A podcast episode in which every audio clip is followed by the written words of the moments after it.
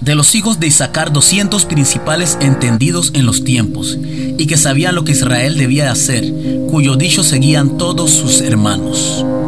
Hubo un hombre que tenía cuatro hijos a los cuales quería darle una lección que no conocían acerca del tiempo. Los envió a cada uno en una estación diferente del tiempo a ver un árbol de peras.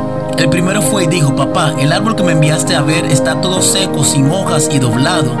El segundo fue y dijo, no es cierto, no está doblado ni seco, pues tiene retoños de hojas y seco no está.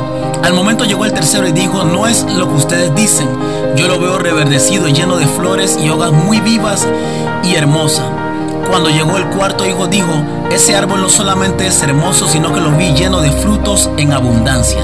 A lo cual el padre dijo, jamás podemos juzgar un árbol por no entender el tiempo en que está pasando o la estación por la que está viviendo.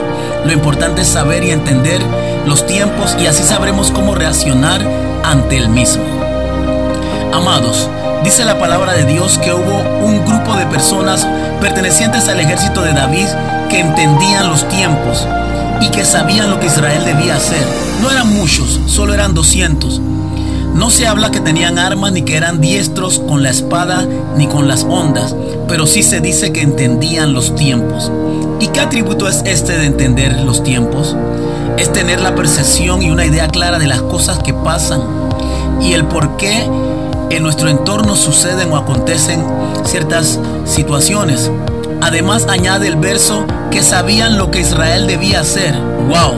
Poseían la sabiduría para aplicar una acción a lo que estaba aconteciendo en el momento preciso de la batalla. ¿Cómo es que estos hombres poseían esta característica? Me parece que dentro de su formación el ser obedientes a la palabra de Dios y dejarse dirigir por Él eran la clave. Al final del verso dice que los que ellos decían todos sus hermanos los seguían. Todos eran obedientes, sabían que la palabra provenía de Dios y que Él daba la indicación y le mostraba el porqué de las cosas. En estos tiempos de tanta incertidumbre, no solo por la pandemia, sino por todo lo que ella trajo consigo, debemos decirle a Dios, ayúdame a ser obediente a tu palabra y a obedecerte en todo, y saber que cada cosa tiene su tiempo y su hora, como lo dice Eclesiastés. Solo así seremos entendidos de que el dueño del tiempo es Dios y que a pesar de que sean sombríos y tenebrosos, si estamos conectados a Él, entonces es cuando verdaderamente seremos como los hijos de Isaacar y nada nos tomará por sorpresa. Un joven que fue llevado preso desde su juventud lo entendió y dijo, Él muda los tiempos y las edades, quita reyes y pones reyes, da sabiduría a los sabios y ciencia a los entendidos. Bendiciones. Bendiciones.